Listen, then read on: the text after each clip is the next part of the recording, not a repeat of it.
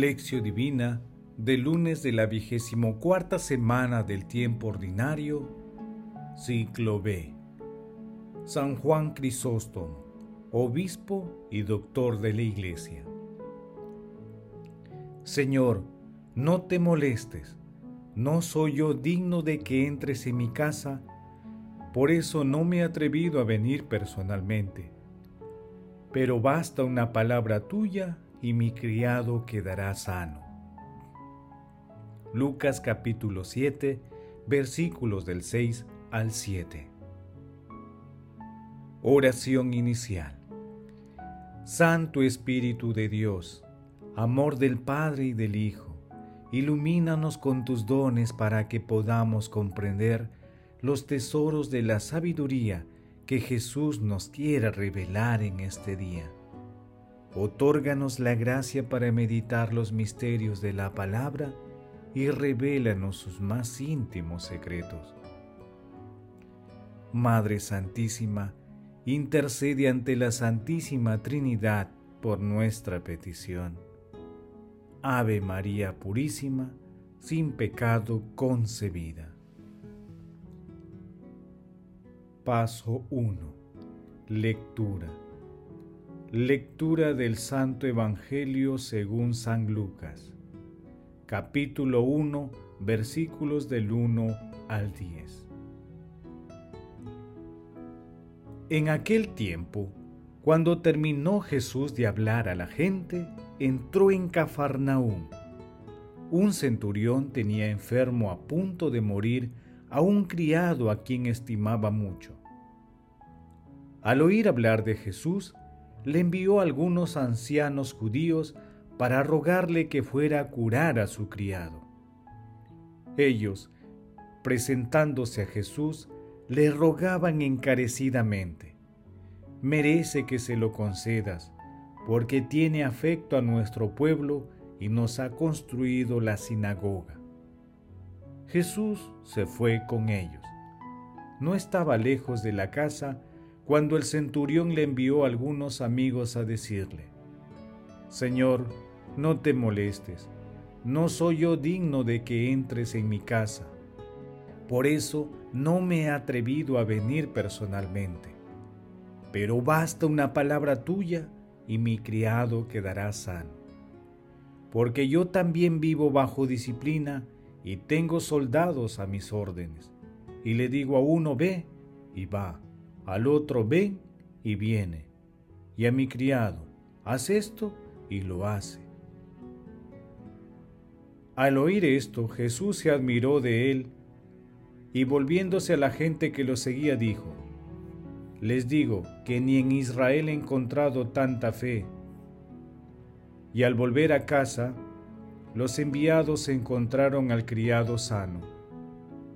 Palabra del Señor, Gloria a ti, Señor Jesús. Juan Crisóstomo nació en Antioquía alrededor del año 349. Después de ser ordenado sacerdote, se entregó con toda su alma a la predicación.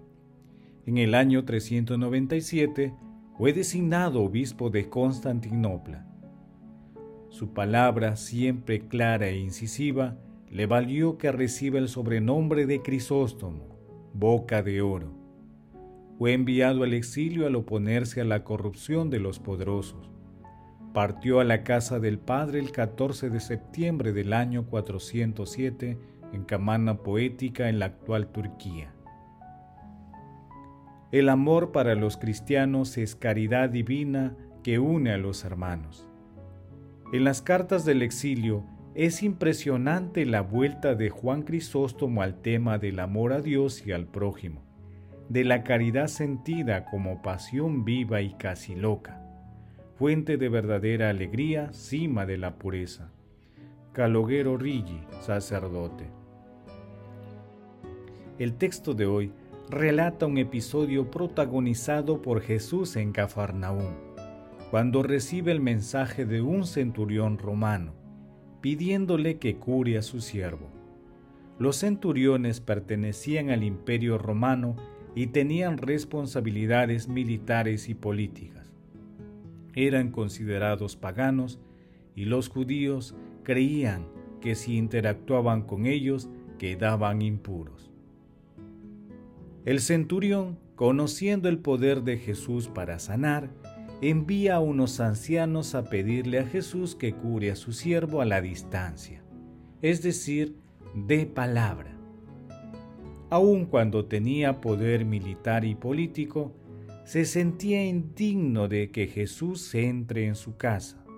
Sin embargo, tenía mucha fe en Jesús y sentía mucha estima a su siervo enfermo, e hizo todos los esfuerzos posibles para lograr su sanación. Aun cuando ninguno de los dos interlocutores se conoce, Jesús y el centurión, el diálogo es cercano, porque el centurión con fe reconoce la divinidad de Jesús y su dominio sobrenatural sobre la creación.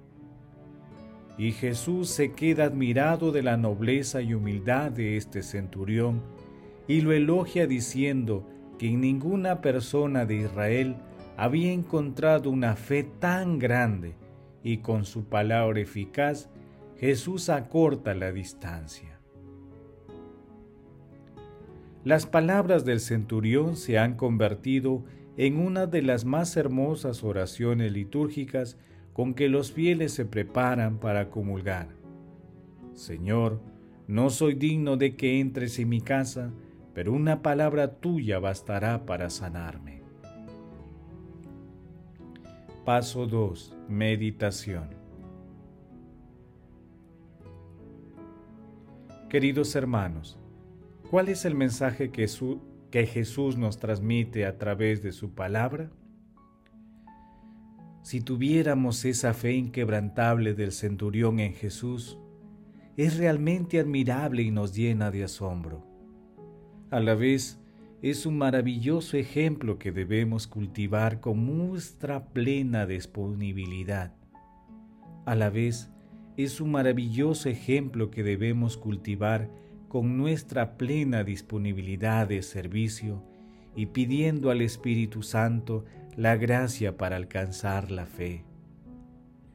Es también una lección que a veces rechazamos a personas que no forman parte de nuestra comunidad, incluso de nuestro credo, pero que sin embargo son ejemplos de actitud y fe inquebrantable.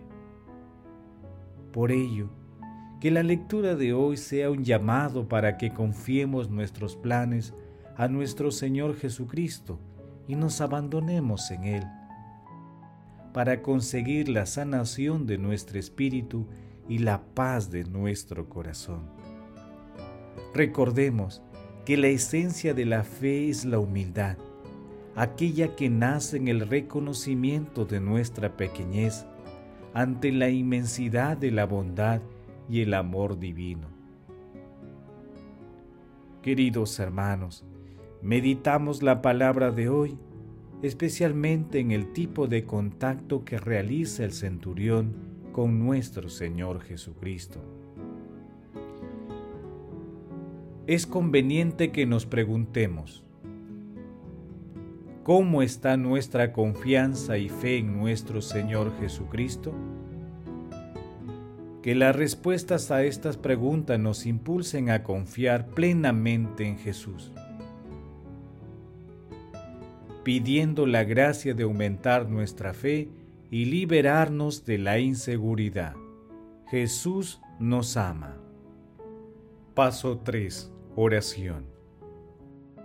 Señor, creemos, pero aumenta nuestra fe.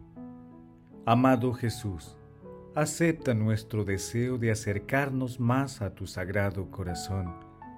Te suplicamos nos envíes tu Espíritu Santo para que nos ayude a aumentar nuestra fe en tu bondad y dar testimonio tuyo a través de nuestras vidas.